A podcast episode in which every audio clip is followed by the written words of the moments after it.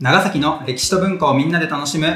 長崎ラジオこの番組は長崎が好きすぎて東京から移り住んできた移住者の品川とえー長崎にあるカフェと宿ルート店主の岸川と鹿児島出身で長崎のコーヒー店に勤務する森本が銀河系で一番面白い長崎のあれやこれやを楽しく語らう番組です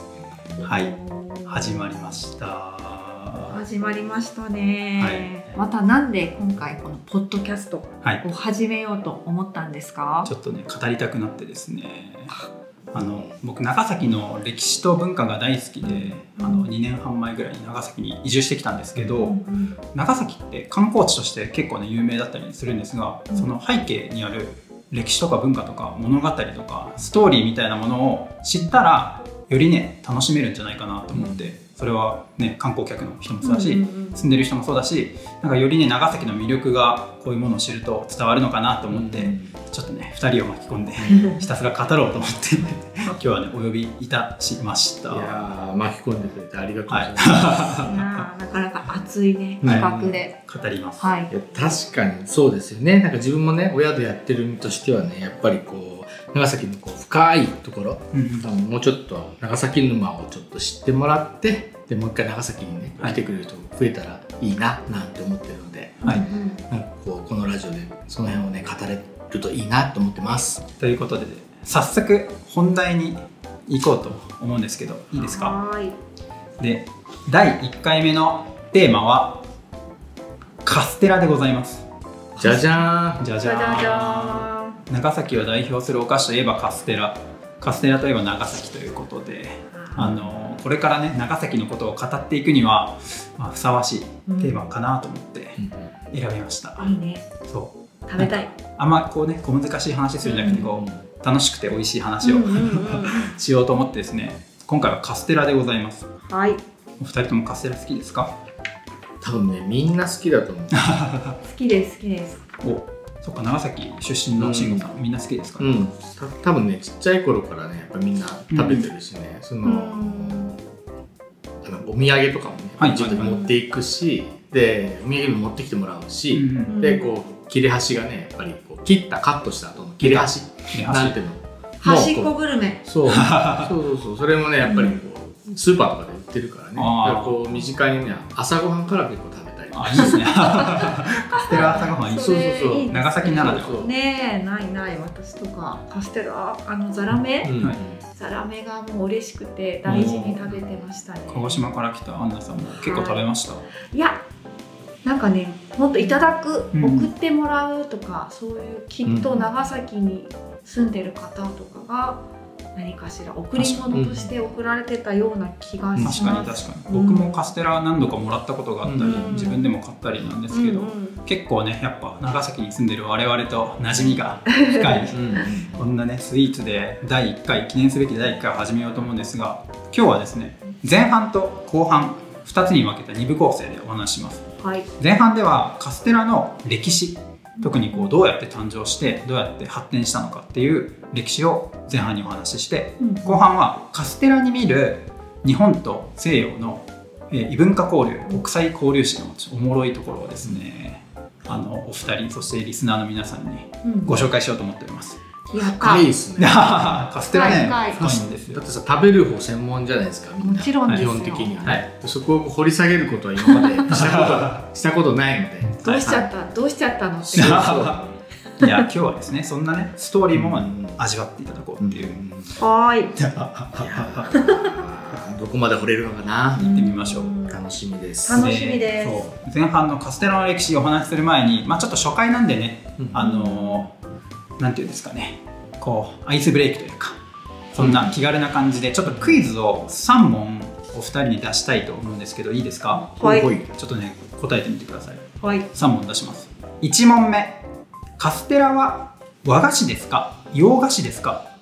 どっちでしょうはいはいはいお慎吾さんは、はいいこれはカステラはカタカナなので、はい洋菓子ですお洋菓子説、はいあ本当ですか私なんか和菓子のイメージですけどおね意見が分かれたお店の名前とかも和菓子屋さんっ確かにぽい名前のお店が出してるんですか、はいはいは確か意見が分かれましたこれ答え言っちゃいますねあもう聞けるんですか、はい、いきます、正解はどっちでも良いっぽいがはいえどちらかというと和菓子っぽいおーなるほどでこれ調べてみたんですけど農林水産省のホームページがあってう、んそこのね和菓子ページの中でカステラ紹介されたんですよあえあー本そうそう当あそうやっぱりそういうで感ね、じ、もう一個ね文部科学省発表の日本食品標準成分表、あ多分あの栄養素とかうんカロリーとか載ってる、うんうんうんうんあれでは和菓子系統の方に分類されてました、ううんんそうそうそう後で詳しく話すんですけどカステラの誕生のルーツとかも紐解いていくと、まあ確かにこれは和菓子と言ってもいいかもなみたいな感じでございました、ちょっとなんかスタンス変えなきゃいけないですね僕ねあそうですよでこそうですれよこれまでねコーヒーと合わせてきましたので、はいはいはいこれ今後はあのお茶と合わせるようにしますなあ いやでもコーヒーとねあいやい和菓や子自由でいいじゃないですかそこはであそこも異文化交流みたいなね、ええ和と洋のそうですねここは今もうボーダーラインはどんどんなくなってる、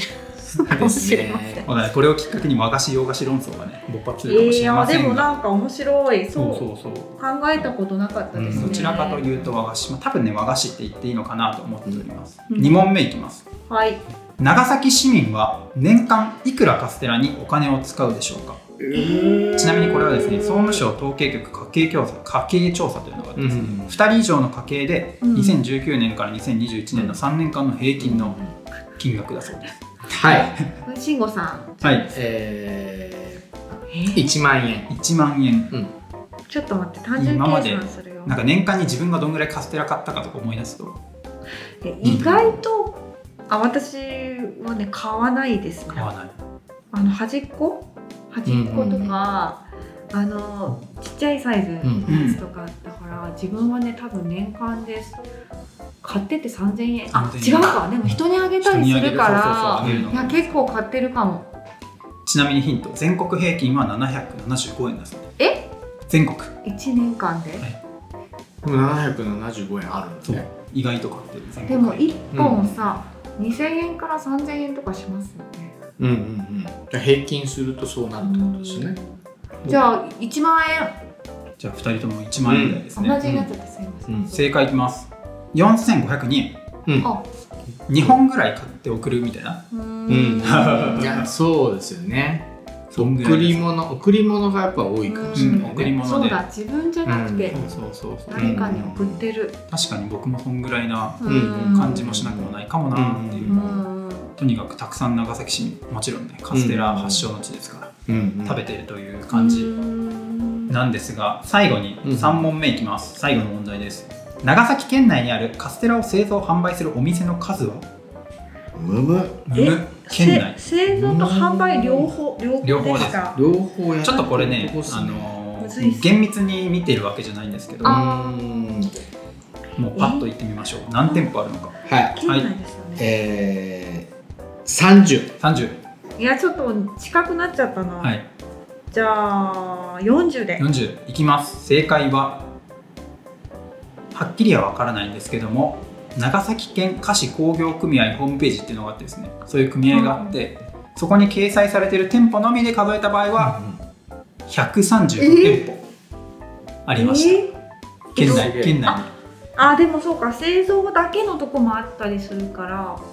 でも組合員じゃないまあ結構パン屋さんとかがカステラ作ったりするのははいカウントされてないはずなので、もっとあるってこおお多そう分でねすよね135前後か以上かすごいですねそうこれ一番少なく見積もってそうと低めに見積もってうんだよねちなみにあのす島原半島とかも結構カステラがあって屋さんがあってですね、へーあの長崎県のね、うんうん東の方にある半島うん島原半島市内から1時間半とかうんの場所でも結構ねお店があってですね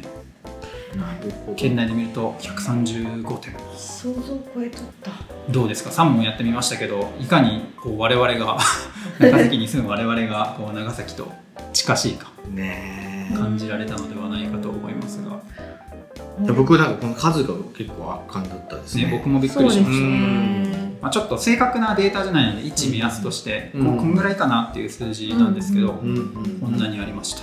すごいこんだけ浸透してるってことだよね、そうなんですよね右も左もカステラう ん右も左もかってる、はつつ裏裏うんあと給食とかも出てるからねああなるほど、うん面白いそういうのかうんやってるからそういうのもあるかもしれない給食にも出るんですねあ出ますね出るんですすね、げえあなかった鹿児島はなかった神神奈川もなかったです、カステラがいかに身近なものか分かったところで本題に入っておい前半パートはいそんな今まで、えー今我々に身近なカステラがどうやって、えー生まれたのかちょっとカステラの歴史をねご紹介します。いきます。かはい。カステラの伝来ということで、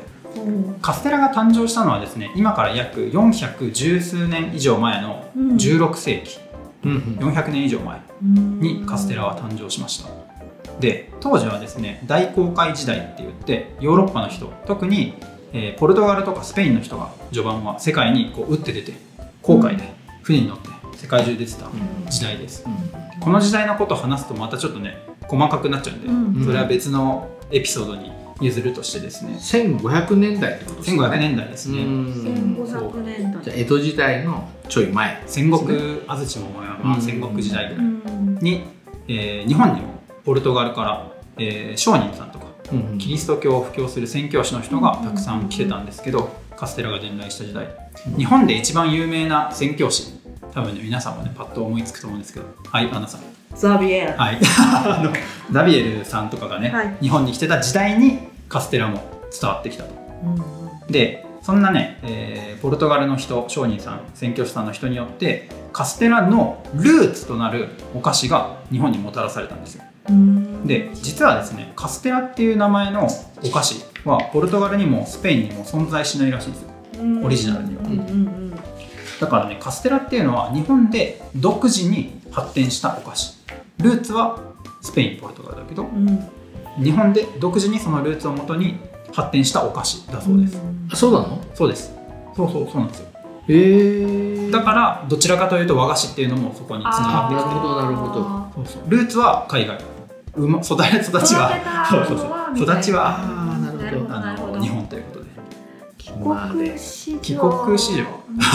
ちょっとあれすいませんそうですあれね育って育つうん育ちそう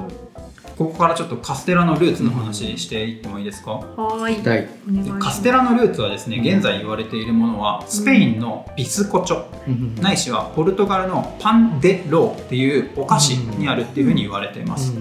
あのイベリア半島ですねスペインといううんうんビスコチョってめっちゃ硬いやつよねそうですそうです違ったっ食べたことあるんですかけあるあるなあのあれでしょあの硬いやつでしょ硬いやつですねねいやビスケットみたいなビスケットみたいな知まっさてるにぞ小麦粉小麦粉ですの菓子お菓子ですか、うんうんうんうへんえでスペインのビスコチョもポルトガルのパンデローも今も残ってて、はい現在は本当にねカステラとよく似た感じのスポンジケーキ状のうん卵小麦粉砂糖だけで作られた、まあ、基本的にうはんシンプルな焼き菓子うん写真とか見たんですけどね、うんあの色味とか雰囲気とかすごいねカステラに似てましたへーあこれがルーツか出会ってしまそうでちょっと詳しくそのルーツの話をしていくとスペインのビスコチョうんカステラのルーツと言われるお菓子うんこれは、えー語源がですねビスっていうのが2度2回うんコチョっていうのが料理するっていう意味で、うんビスコチョで2度焼くっていうことを意味する言葉らしいです、ビスコチョ二度そう焼き2度焼きするラテン語のビスコクトゥスっていう言葉に由来するらしいんですけど2度焼きっていううなんかビスコとかなんか聞き覚えありませんええはいおうおうビスコとか、うんあとこのラテン語はあのビスケットの語源ですねきっとうんあとはカステラの他にビスカウトっていうお菓子も伝わってるんですけど、んそういうものにもつながっているほほラテン語ビスケットラテンそうそうあれかで二度焼きするパンなんで、あのー保存が効いて、うんそして軽いらしいんですうね、んうんうんなんでもともとは結構古くから船船乗りさんの食料として持っていかれる看板みたいなノリで、ビスコチョはえー結構ねこう普及というか食べられていました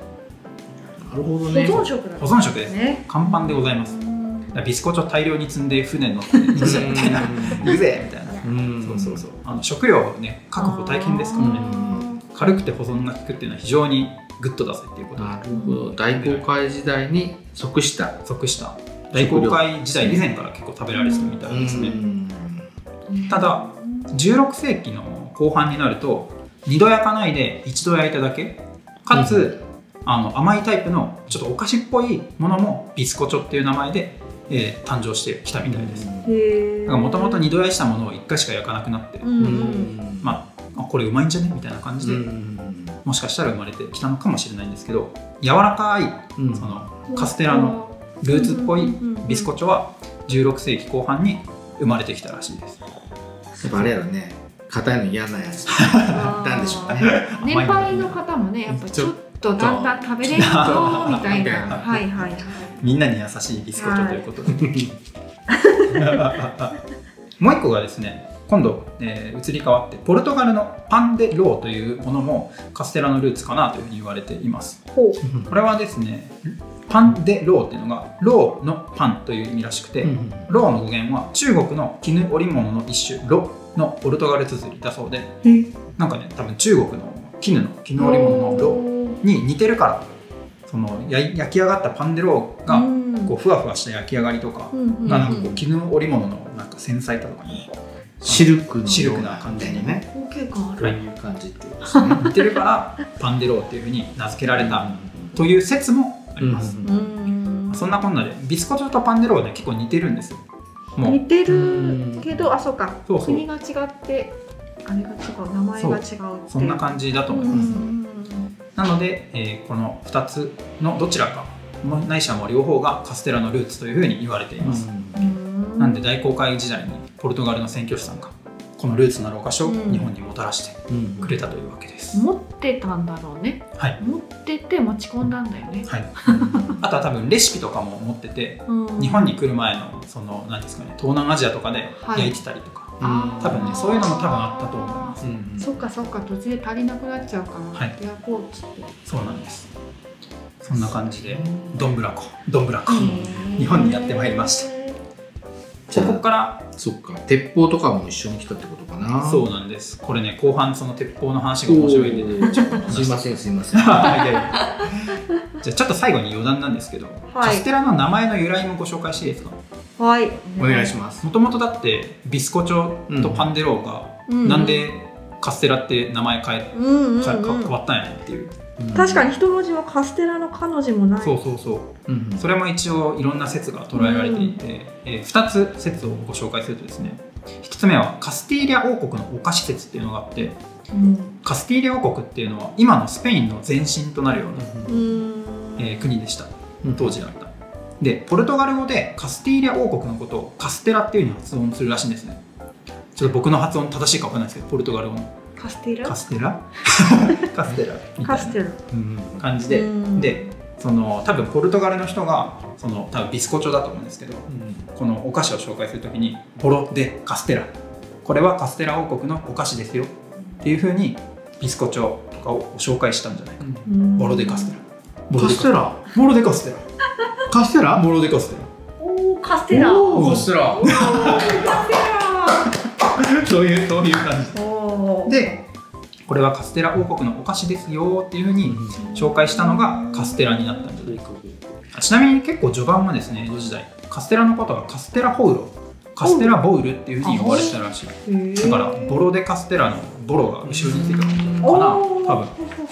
ほカステボウロカステラボウルなんかこれなんか丸ボーロとかと似てる、ねそうそう多分ボウロもおボ菓子ールみたいな来てるんじゃないです結か構ねつながってると思いますその辺りのね似てるしねそうそうそんなのがうんこうカステラっていう名前の由来なんじゃないかっていううん説がねありますでもう一個の説紹介しておくとお城説というものがあります、うんなんでカステラと呼ばれるのか、でお城のことをポルトガル語でカステロスペイン語ではカスティーロかなうんうんうんと呼ぶらしいで多分これ皆さんお城って英語で何て言いますかキャスそうそれとね語源似てると思うんですけど、うんうんうんなんでカステラがお城のように背丈が高いお菓子だからへーもしくはこうカステラの生地を攪拌するときにうん「お城のように高くなれ」っていうなんかね 言葉を唱えながら 混ぜてたみたいな魔法み説たがいあってあちょっと呪文読み上げましょうか、んんバーテルアスクラーラス M カステロおーバーテルアスクラーラス M カステロおーお城のように高くなれあれみたいですね某アニメのうん呪文だなこれ呪文ですはなんかどっちのあの説もあれですね、なんかちょっとあのファンタジーファンタジーなあの平和ななんかメルヘンなキラキラキラキラキラカステラ王国のカステラみたいな感じで姫様みたいな感じはいではい登場したんでしょうか。いやこれファンタジーだファンタジーなまあカステラファンタジーってうフんェアファンタジーなんですよ、まあ、ちょっとね諸説ありということで,、うんはいそうそうで実際そのカステラって序盤のカステラはそんなに膨らまなかったんじゃないかって言われてて作り方的にそんなお城のように高くならないんじゃないみたいなあの反論もあったりしてですね、うんまあ、諸説ありということでともあれこんな感じでビスコチョとパンデローはですね長崎に、えー需要されて、まあ、日本に需要されてそしてこの地でカステラとして生まれ変わって誕生してえー発展していくことになります、うんはい、ここまでカステラの需要の歴史をちょっとはい駆け足で行ってみましたいやいや想像力膨らみますねねえなんかちょっと結構意外な展開でした、うんこのお城説。面 白説まあ諸説あり諸説あるけど結構あっていうの古いのだと文献がね残ってなかったり、ねい、ろんなな説があるんですけども今まで言われてる中でいくつか紹介してみました、いやーでもなんか当時のね長崎の人とかもねこうロマンを感じるでしょうねなんロマかンこでう海の向こうの向こうのもう全然知らないところのカステラ王国からやってきたカステラって確かに思うとなんかこうちょっとファンタジーというかロマンというか、はいそんな感じしますよいいね。ですねねえ長崎ならではですねやっぱりこういうものがポンとやってくるっていう。確かうんにこう国際交流のね海外の歴史とか文脈を感じられるのが長崎のね面白いところですね後半はですねはい。カステラを通じて見る日本とヨーロッパ西洋の国際交流異文化交流の話をちょっとしようと思いますポルトガルの人とかとね長崎の人がカステラを一つのきっかけとしてどういう風な交流がねあったのか文化の交わりがあったのかなんかを後半お話ししていこうと思います楽しみです。はーいはーい。